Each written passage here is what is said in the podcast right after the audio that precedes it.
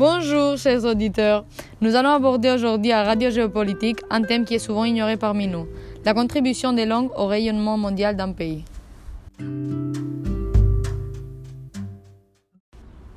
De nos jours, une vingtaine de langues comptent plus de 50 millions de locuteurs.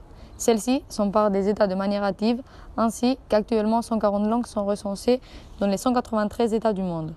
Ce mouvement linguistique est considéré actuellement comme un outil de soft power. Nonobstant, qu'est-ce que le soft power?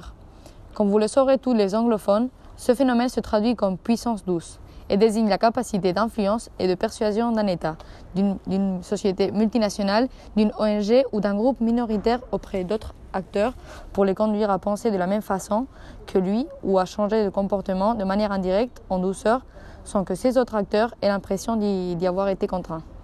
Nous allons donc aujourd'hui, chers auditeurs, nous intéresser à la question suivante.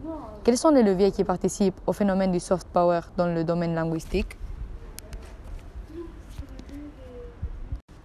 Nous allons nous focaliser tout d'abord sur la langue anglaise.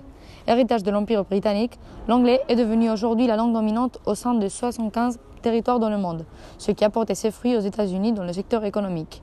Elle représente la langue des affaires et de la communauté scientifique. Au sein d'un monde aujourd'hui mondialisé, les États cherchent à diffuser leur langue en dehors du territoire national pour établir un moyen d'affirmation identitaire et politique dans le monde entier. Tel est le cas de la Grande-Bretagne et des États-Unis qui cherchent une domination mondiale avec une langue qui eut succès grâce à leur prépondérance économique et progrès scientifique, technique et culturel. De même, l'exportation massive de produits culturels contribue à promouvoir le mouvement culturel dans des pays extérieurs.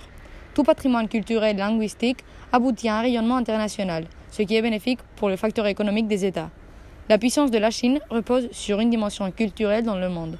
Pour acquérir le succès à échelle mondiale, tout pays devra faire une promotion de leur langue, de sorte que plusieurs institutions américaines partent à la course d'auto-implantation à l'étranger, notamment en Chine et même en Espagne. Les Américains veulent diffuser leur esprit culturel afin d'atteindre les enjeux économiques et culturels qui leur sont proposés. Ils veulent inculquer à d'autres civilisations les principes et valeurs qui soutiennent leur démocratie, les partager, puis créer un réseau culturel qui fraternise les pays en dehors du territoire américain pour faire ainsi leur force.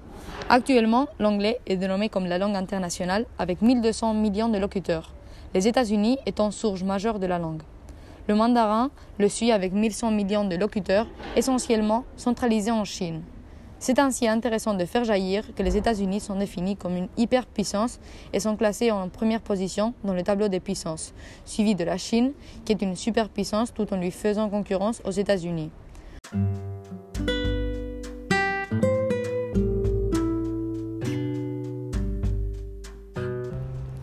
Un nouveau dilemme se soulève. La sphère linguistique aurait-elle un impact au sein de ces deux puissances?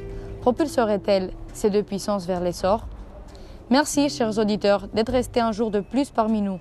Nous vous laissons avec toutes ces réflexions et nous vous disons à demain si vous le voulez bien. Radio Géopolitique par la voix de Yune Rueda vous souhaite une bonne journée.